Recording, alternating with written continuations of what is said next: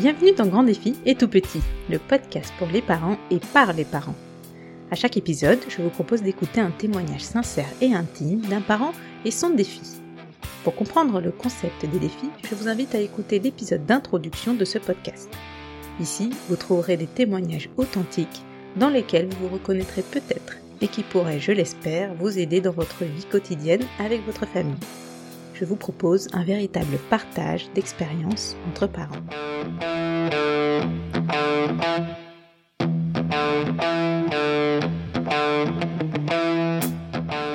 Dans ce premier épisode, et pour donner le ton de ce podcast tout de suite, nous allons discuter avec Manon de la phase Terrible 2.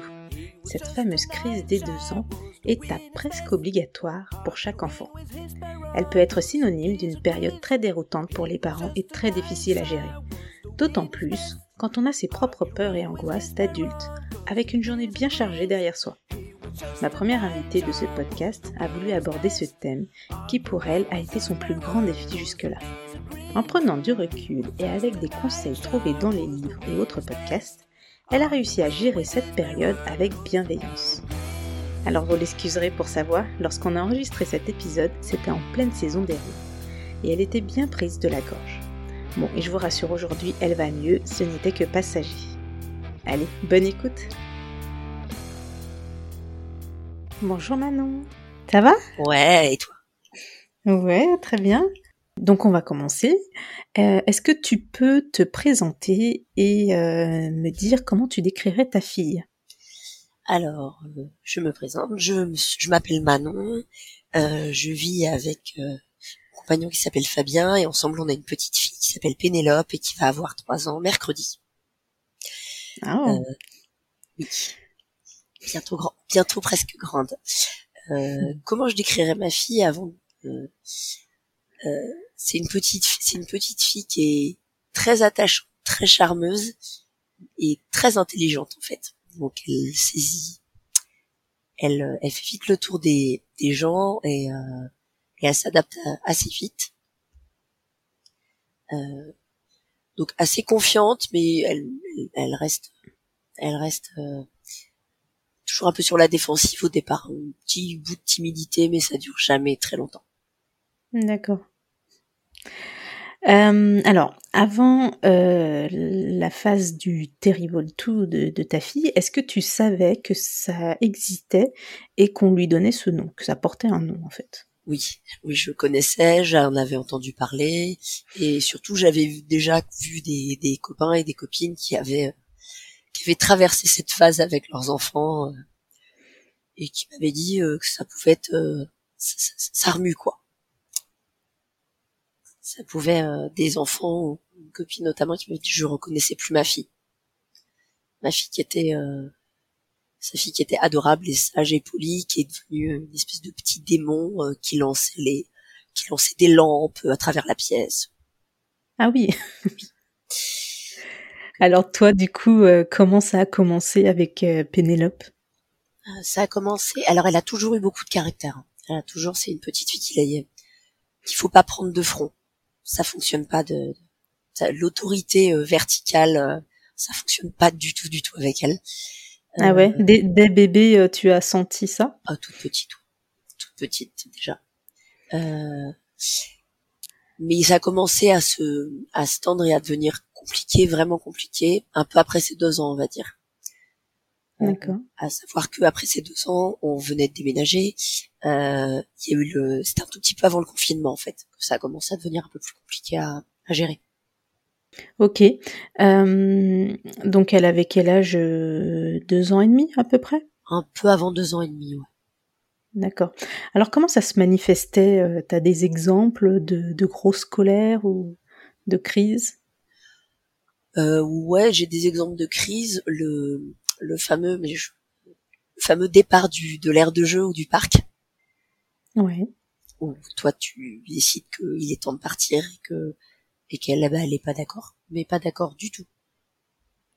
Et que dans ces cas-là, bah non, elle se, elle, elle crie, elle se roule par terre, euh, et elle veut pas, et tu finis. Alors les premières fois t'es un peu démuni, donc tu pars, euh, tu pars avec l'enfant sous le bras. ouais. Ou la même chose à la piscine. fait, à partir du moment où il y a une activité qui est, qui est sympa, euh, elle est bien, euh, bah voilà. Elle veut pas en décrocher quoi. Ben non, surtout si tu as pas anticipé en fait. Ouais, alors justement, je voulais te poser cette question. Tu, ouais, tu pratiquais cette euh, cette euh, solution entre guillemets de, de prévenir l'enfant cinq minutes avant. Attention, on va partir. Finis ton activité. Maintenant, maintenant, est-ce que ça marche? Maintenant, je le fais. Maintenant, d'accord. Maintenant, je le fais. Et oui, ça fonctionne. Ça fonctionne sur le euh, comme un, un, contrat un petit peu. On fait encore un tour de balançoire, on fait encore deux tours de toboggan, et après on part euh, la piscine, c'est pareil. Le voilà, un court de toboggan, euh, on retourne dans la rivière une fois et après la rivière on part. Ce genre de, ce genre de choses. D'accord. Et qu'est-ce que toi tu, tu ressentais pendant ces colères? Est-ce euh, surtout au, parc, comme, comme tu me disais, est-ce que tu t'arrivais à gérer le regard des autres ou, ou ça te stressait encore plus? Bon, c'est stressant. Le regard des autres, on a l'impression de en fait, on a l'impression d'être jugé, alors que franchement, je pense que c'est pas le cas, parce que tous les parents sont passés par là. Mais oui, le regard des autres est stressant, alors qu'en fait, il faudrait pas du tout en tenir compte. Ouais, mais c'est pas évident, j'imagine. Voilà, c'est pas très bon. Non, non, parce que on veut aller plus vite, on veut. C'est souvent ça le souci, c'est qu'on veut aller plus vite et, euh, et on va trop vite pour eux, en fait, pour les enfants. On leur impose notre rythme d'adulte souvent. Ouais. Ils sont pas préparés, enfin ils sont pas, ils sont dans leur monde en fait, euh, les enfants. Bah c'est ça. Et c'est pas le même que le nôtre. Et euh, est-ce que euh, tu t'es dit un jour, ce changement de comportement, est-ce que c'est peut-être dû à, à, une erreur que de toi? Et est-ce que tu t'es, tu as ressenti de la culpabilité? Euh, bah c'est pas le changement de comportement, c'est le, les colères effectivement. Souvent c'est dû à c'est dû à nous, c'est souvent notre faute en fait. C'est euh, le, le, voilà le dire euh, elle fait du toboggan ou elle fait de la balançoire au parc et tout d'un coup on dit bon on y va, on y va parce que dans notre tête d'adulte on dit bah j'ai des courses à faire, il faut que je fasse à manger et puis mais elle elle a pas tout ça, elle est dans l'enfant sa vie dans l'instant et c'est souvent ça. Et moi, j'ai remarqué que quand je suis cool, euh, et son père aussi, hein, quand on est cool et que on n'a pas, on se laisse filer et que on, on se braque pas, ça se passe super bien, toujours. Ouais. Quand on est speed, euh, parce qu'on doit partir, parce qu'on doit aller quelque part, parce que parce qu'il est une certaine heure, euh, là en général, ça ça passe pas bien ça se passe pas bien. D'accord. Donc c'est quand même souvent nous les responsables.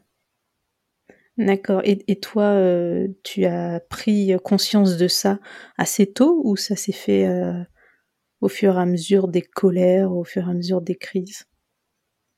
Euh, bah, Je pense que j'ai toujours plus ou moins eu conscience, que je me rappelle déjà, non serait-ce que quand elle était bébé, tout bébé, euh, le matin quand je la préparais, si j'étais zen, de bonne humeur, ça roulait. Pour l'habiller, c'était facile euh, quand ils ont, quand ils commencent à bouger un petit peu euh, vers 6-7 mois, que ça les embête d'être sur la table allongée. Mm-hmm. Euh, dès que j'étais un peu plus speed, euh, ça, ça, il y avait toujours un truc qui fonctionnait pas. D'accord. Et effectivement, après, quand on voit bah, au niveau des colères, si on le gère pas forcément très bien, on se rend assez vite compte que c'est quand même souvent nous la cause et notre rythme d'adulte la cause. D'accord. Alors du coup, comment tu, tu as fait? Tu as adapté toi ton, ton rythme ou au moins, du moins ta façon de, manifester ton rythme vis-à-vis de, Pénélope, de ta fille? Oui, j'essaye d'adapter mon rythme. J'essaye de me mettre, euh, notamment le fameux, les, les fameuses soirées de semaine où du boulot, on sait qu'il faut faire à manger, qu'il faut faire le bain, qu'il faut qu'il mange, qu'il faut ranger un petit peu le quotidien en fait. Il faut gérer le quotidien. Euh, et des fois on a d'autres choses à gérer en parallèle des activités euh, perso. Euh, J'ai remarqué qu'il faut prendre le temps, se poser. On rentre de l'école, on se pose, on fait une activité sympa, on lit un livre.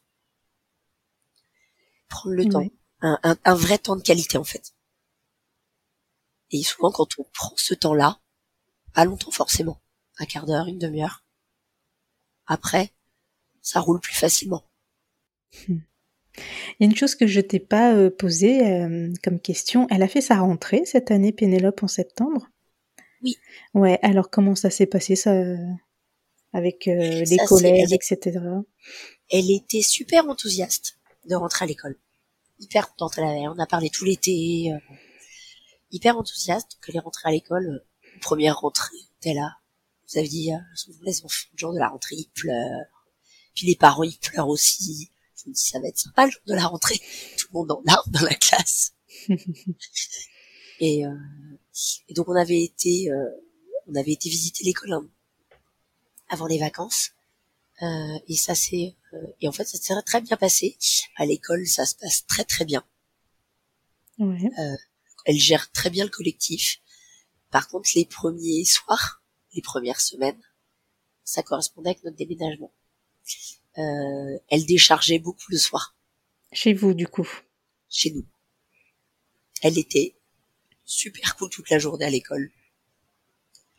Elle participe bien, elle écoute, aucun souci de comportement. Quand on la récupérait, avec nous, c'était pas forcément.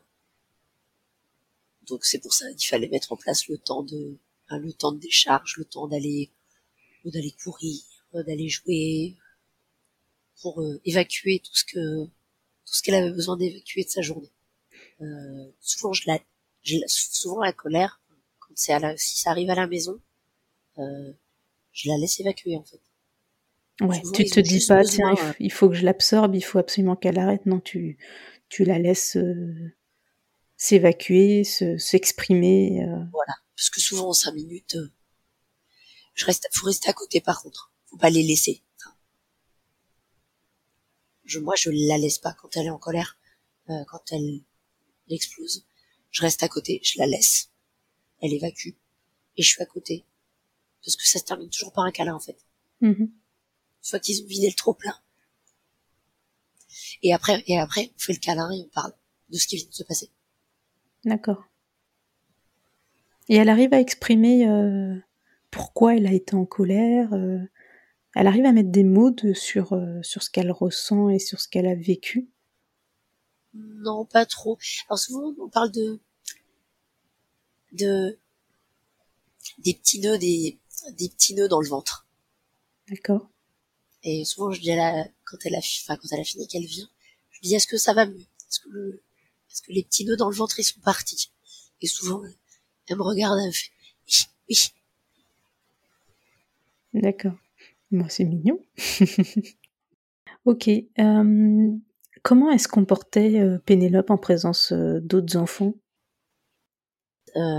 Ça s'est passé avant, ça a commencé un petit peu avant le confinement. Ouais. Donc du coup, des autres, il y a, eu une période de deux trois mois en fait, où bah, d'autres enfants, elle en a pas vu en fait. Enfin, de loin. après, avec d'autres enfants, elle a tendance à à, à monter en, en, monter en pression un peu. Enfin, comme ils font tous quand ils jouent ensemble, ils se, ils s'enflamment quoi. Donc ils vont courir tous à fond, euh, ils jouent. Euh, et c'est vrai que elle a quand même du mal à gérer ses émotions. Ce qui est normal à cet âge-là. Les, ce, qui, ce, qui, est complètement normal à cet âge-là. Ouais. C'est, il y a beaucoup de choses et on sent, enfin, dans ces cas-là, euh, sent que de temps en temps, elle a besoin de euh, pause, de, de, pause, des petites pauses au calme. Et toi, tu, tu le savais à l'époque que, que euh, le deux ans, c'est pile poil l'âge où les enfants sont, sont submergés par leurs émotions, ils ont du mal à gérer ça, que du coup, ça peut créer des crises. Tu, tu étais au courant de tout ça?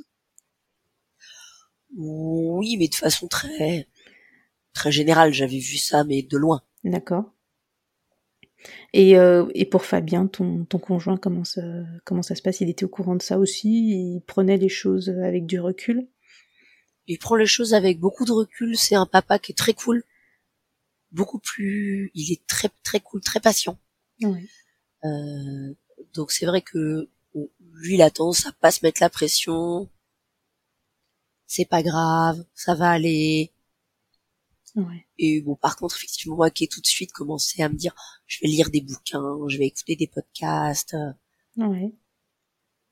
Lui, voilà, il écoute d'un, il écoute d'une oreille, Mhm. mais euh, il a tendance à faire ça plutôt au feeling. D'accord. Alors justement, tu, tu parlais de podcast et de livres. Est-ce que tu, tu saurais euh, retrouver ce que tu, ce que tu écoutais et ce que tu lisais? Euh, ben, j'ai écouté, euh, j'ai pas mal écouté un podcast qui s'appelle La Matrescence Ouais. de Clémentine Sarlat, euh, qui, a- qui fait intervenir des, des professionnels euh, de, de la petite enfance. euh, donc ça peut être des médecins, ça Mhm. peut être des psys, enfin plein de choses. Euh, et du coup, grâce à elle, j'ai découvert euh, Catherine Guéguin et, euh, et Isabelle Fillosa, euh, dont j'ai acheté deux des bouquins au cœur des émotions de l'enfant et euh, et euh, un autre bouquin dont je, je, je retrouve plus le nom. Euh, j'ai tout essayé, je crois, ça s'appelle. Où il y a pas mal de, de petits euh, de petites choses très pratiques en fait par rapport à des situations données, le, de le supermarché, euh, les transports en commun. Ouais. Ouais, c'était des mises en situation claires et qui vous donnaient peut-être une solution. Voilà, quelque chose à essayer, enfin en tout cas une explication à pourquoi ça peut euh, partir en vrille dans certaines situations et comment est-ce qu'on peut éviter que ça parte en vrille. D'accord. Est-ce que c'est- c'est de lire tout ça, ça t'a fait déculpabiliser, toi? Oui, clairement. Oui et non en fait parce que euh, il y a la théorie, donc il faut être à la hauteur de l'enfant, il faut écouter ses émotions, etc. Mais des fois au quotidien c'est pas simple. T'as ta journée de boulot, t'as ta, t'as- t'es aussi fatigué. Toi, t'arrives pas non peut-être à gérer toi-même tes propres émotions, donc euh, Puis voilà, des fois t'as autre chose en tête, enfin le- l'enfant euh, est notre priorité, mhm. mais l'enfant c'est c'est il y en a d'autres des priorités dans la vie. On fait on fait d'autres choses oui. et, euh, et des fois il y a des choses qui prennent le dessus euh, par rapport à ça où du coup on est un peu moins disponible parce qu'on est fatigué tout simplement donc on a des je sais pas, des soucis au boulot peu importe ou le l'atmosphère globale de l'année Covid euh, n'a pas aidé je pense à la tranquillité d'esprit euh, des uns et des autres Ouais. Ok.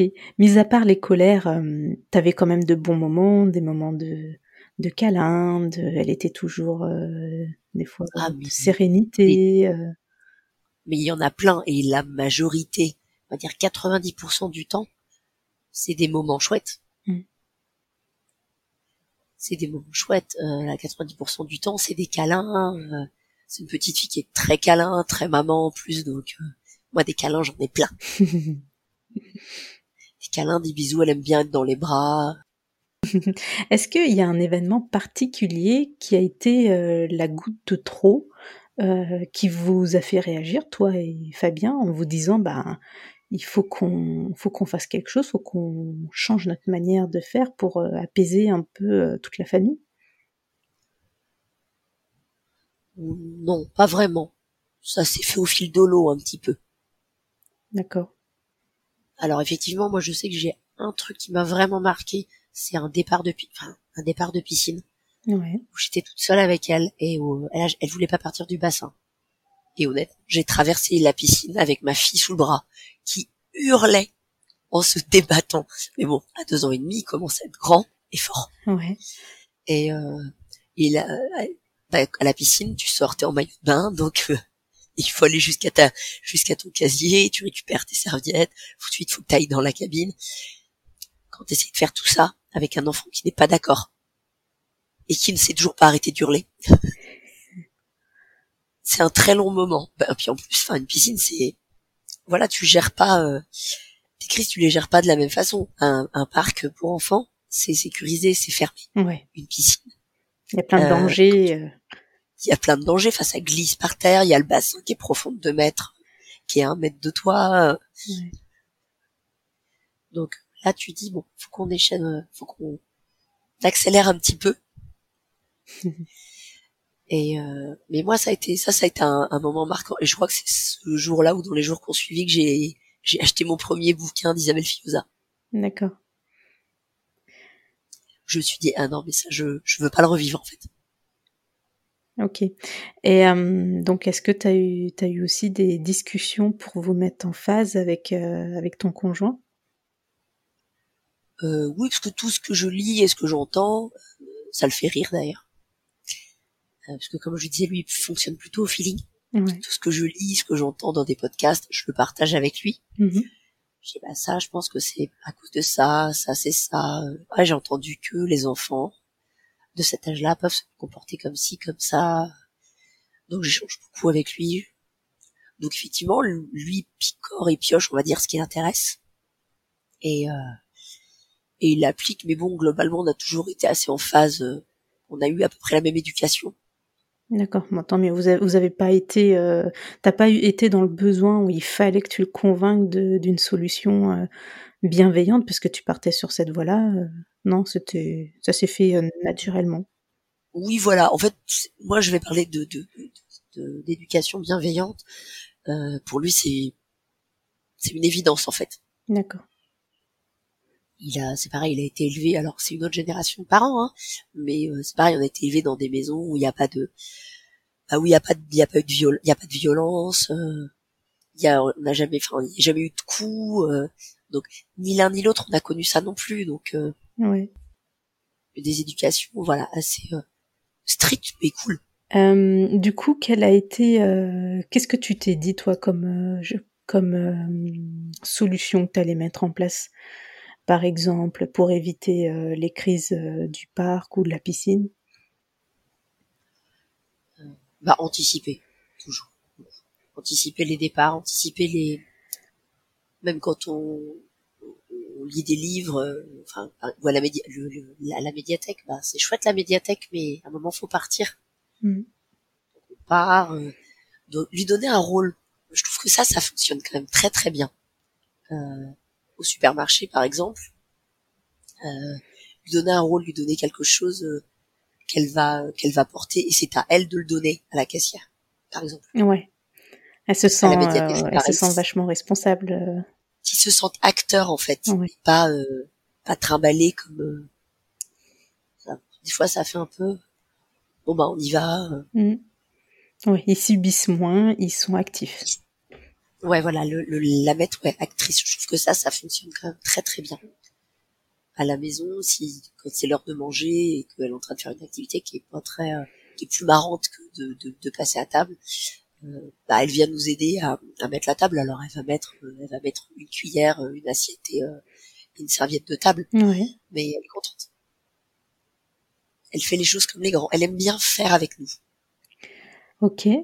Euh, comment ça se passe aujourd'hui Est-ce que tu penses qu'elle est toujours dans la dans le Terrible tout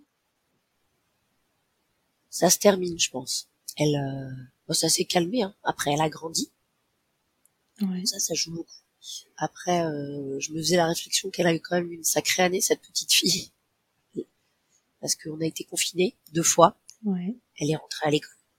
Donc ça, c'est un gros, gros truc. Ouais. Parce qu'elle était chez une nounou avant. Donc, euh, de passer de la nounou, où ils sont quatre, à l'école, où ils sont 21, où elle est à la cantine le midi, au périscolaire le soir, ça fait beaucoup. Ça fait beaucoup de choses. Ouais et on a déménagé. Ouais. Donc elle a perdu ses repères peut-être. Voilà. Donc, si là, elle est très heureuse parce que c'est une maison avec un grand jardin et une balançoire. Elle est, elle est ravie, mais ça fait beaucoup de, beaucoup de changements. Mais ça se passe beaucoup mieux. Elle gère beaucoup mieux ses émotions. Nous, on gère beaucoup mieux les choses aussi. Moi, je pense qu'il faut cette phase de Terrible 2, elle est Terrible 2 pour, pour, pour nous, les parents. Mais eux, c'est dur pour eux. Ouais. C'est, c'est, enfin, on sent que des fois c'est compliqué pour elles que, que ça déborde en fait les émotions. Souvent les colères, c'est ça. C'est, il y a un moment, euh, ça fait un peu cocotte minute. Il y a, trop de choses à l'intérieur, il faut que ça sorte quoi. Mm. Et une fois que c'est sorti, qu'elle a évacué, ça dure pas long. En plus, ça dure jamais très longtemps. Hein. Ouais une colère. Mis à part celle de la, la mythique colère de la piscine, qui a duré celle-là. ça dure, euh, ça dure jamais très très longtemps une colère. Donc je pense que c'est plus les parents, effectivement, d'apprendre à gérer, d'apprendre à c'est même pas gérer, c'est accompagner en fait. Ouais. Se mettre à leur place, se mettre à leur place. Il y a une, si, euh, une dessinatrice qui s'appelle Fanny Vella, que j'ai découvert sur Instagram et qui fait des bouquins et qui euh, et qui en a sorti un qui est absolument génial et qui reproduit des situations qu'on fait vivre à nos enfants, Mhm. mais avec des adultes, type euh, une femme qui est assise à table en train de manger et son ma son mari qui passe à côté qui dit de toute façon euh, tu resteras là jusqu'à ce que tu aies terminé. Et je crois que le livre s'appelle Et si on changeait d'angle. Ouais, c'est Et intéressant. et ça c'est très chouette parce que c'est ça nous choque pas quand on le voit sur des enfants. Par contre, quand on le met à hauteur d'adulte, on se dit mais on ferait jamais ça. hein. On parlerait jamais comme ça à un adulte en fait. Et ça c'est et ça je trouve que c'est pas mal, se mettre à leur place. Ouais. Moi j'avais trouvé ça très intéressant. Est-ce qu'avec le recul, euh, il y a des choses que tu, tu aurais fait différemment euh, pendant cette période euh, début d'année où euh, c'était peut-être, enfin, elle était peut-être dans, dans les pics euh, de ses colères? Ouais, je pense qu'il il aurait fallu que je sois un peu plus moi un peu plus cool. Je suis pas quelqu'un de forcément très très patient. Et euh, et il y a la théorie de se mettre à la place de l'enfant et la pratique. Et clairement en pratique, je suis pas forcément au rendez-vous. Ouais. Je l'ai pas forcément été au départ. Et qu'est-ce que tu, qu'est-ce, comment tu ressens ça du coup? Est-ce que tu t'en es triste? Est-ce que tu, tu te dis bon bah voilà, c'est nous aussi on a notre vie, euh, on a notre notre journée derrière nous. euh. Bah, je m'en veux quand même. Ça, c'est toujours un peu culpabilisant. Je me dis que bah, elle, elle a pas choisi, donc euh, c'est à moi l'adulte de, de, de me mettre à sa place. Elle, elle sait pas le faire. Elle peut pas. Elle n'est pas en capacité de le faire pour le moment. Donc c'est à moi l'adulte. de- Mais du coup, c'est oui, c'est culpabilisant parce que de se dire que on- je pourrais faire mieux. Mhm. J'aurais pu faire mieux et euh, peut-être j'aurais peut-être pu me renseigner plus tôt. Ouais, mais, mais toi, te- personnellement, toi, tu as, tu as eu une éducation, euh, tu dirais, plutôt bienveillante euh, ou euh, plutôt traditionnelle? Plutôt plutôt bienveillante. Il fallait il fallait écouter, il fallait euh, obéir.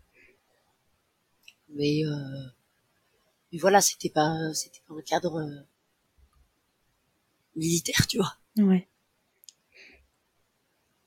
Donc euh, voilà, c'est ça aussi. Hein, quand on- Je reproduis des, je, on va dire, je reproduis les choses que j'ai que j'ai vues, que j'ai vécues, même si euh, j'ai pas trop de souvenirs de la de cette période-là. Ouais, j'avais lu que euh, la crise, euh, le Terrible Two, ou la crise des deux ans, c'est c'est un peu similaire à la, à la crise d'adolescence. Alors, est-ce que toi, personnellement, tu as peur pour la- l'adolescence de ta fille? Clairement. C'est vrai? Bah, elle a, elle a énormément de caractère. Ouais. Euh, donc, euh, donc je me dis que euh, si elle est comme ça maintenant, qu'est-ce que ça donnera à ado Moi, je sais que j'étais pas forcément une ado très sympa. Mhm. Euh, donc, euh, qu'est-ce que ça donnera Qu'est-ce que ça donnera à ado Mais bon, on verra bien. Chaque chaque chose en son temps. Euh, Est-ce que toi, euh, av- avec toute avec cette expérience et toutes tes lectures aussi, tu t'en sens, euh, tu te sens grandi aussi? Oui, parce que je trouve que au-delà de, de, de ce qu'on voit par rapport à l'enfant, je trouve qu'il y a plein de choses en fait où, qui peuvent s'appliquer aux adultes en fait. Ouais. le côté euh, voilà le côté euh, vase sensoriel là qui déborde euh, en fin de journée parce que il y a eu il y a eu trop on a eu trop de choses on a trop de choses en tête euh, D'accord. ça je, je trouve ça intéressant je trouve qu'il y a des pas mal de choses qui sont transposables euh, sur l'adulte en fait L'adulte, la vie de couple, la vie de travail? ou l'avouer la vie en la vie en général D'accord. quand on est au boulot et que euh, et qu'on est sollicité sans arrêt ou qu'on vient de couper alors qu'on est en train de faire un truc dans lequel on est concentré c'est hyper désagréable Ouais, ouais, c'est. c'est- On, on va, alors, on va pas faire une crise de colère hein, dans l'open space, et mais le, le problème, euh, le ressenti reste le même. Ouais. Oui, voilà, le ressenti reste le même. Alors on l'exprime pas de la même façon, Mm. mais euh, le ressenti reste le même. Donc euh, c'est pareil. Si peut-être que si tout le monde se mettait euh, à hauteur d'enfant euh, sur ce genre de choses, ça serait euh,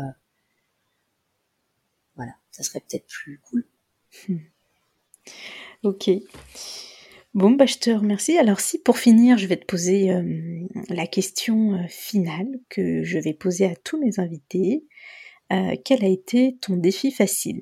Alors, pour m'expliquer, c'est une étape ou un obstacle sur le chemin du développement de ta fille qui aurait pu te donner beaucoup de difficultés, mais qui s'est très bien passé pour toi et pour elle. Le sommeil. Ah, J'ai une très bonne dormeuse. Et ça, ça, c'est un luxe. Vraiment.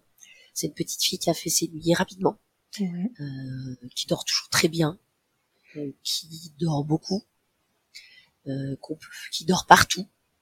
c'est bien ça. C'est-à-dire qu'on, enfin, c'est-à-dire qu'on peut aller dormir chez des copains. Euh, on a- enfin, c'est- ça sera pas un souci. Elle va dormir. J'ai autour de moi pas mal de parents, des petits dormeurs, Mhm. euh, des enfants qui peuvent pas faire dormir ailleurs que chez eux, euh, des enfants qui dorment par tranche d'une, qui ont dormi quand ils étaient petits, mais jusqu'à tard, hein, jusqu'à un an, par tranche d'une demi-heure, trois quarts d'heure la nuit, Ouais. qui se réveillent dix fois par nuit, euh, qui dorment pas la journée. Ouais. C'est fatigant. c'est c'est ça, ça c'est de la torture. hein.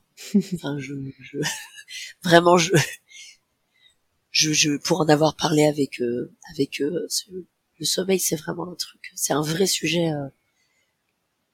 Je sais que l'acquisition du sommeil peut aller jusqu'à peut aller jusqu'à 5 ans, Ouais. mais c'est compliqué de gérer une journée d'adulte et d'être un parent bienveillant quand on a un gros gros déficit de sommeil. Et c'est vrai que chez nous le sommeil ça a été vraiment super facile.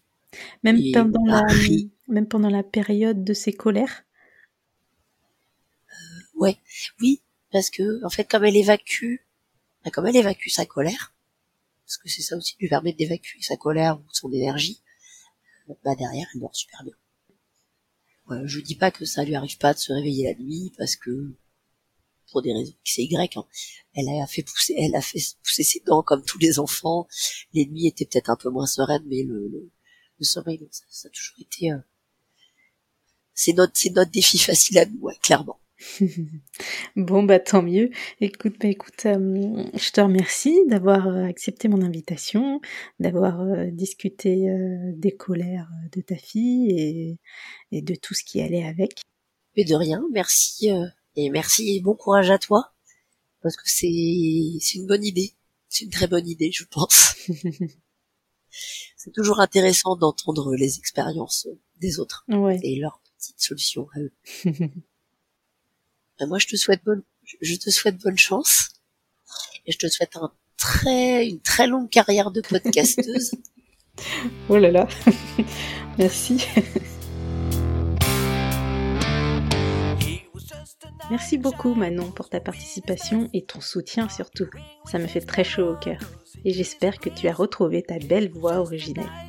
Voilà, si vous avez des enfants dans le Terrible Tout, j'espère que l'expérience de Manon vous donnera des idées ou vous déculpabilisera dans votre propre vie quotidienne. Et n'hésitez pas aussi à jeter un œil sur ses propres lectures et podcasts, je mettrai les liens dans la description de cet épisode. Si cet épisode vous a plu, n'hésitez pas à me laisser un commentaire et 5 étoiles, ça m'aide beaucoup. Vous pouvez aussi me retrouver sur les réseaux sociaux, alors n'hésitez pas à vous abonner, à partager sans limite et ainsi faire connaître notre communauté de parents. Portez-vous bien et à très vite.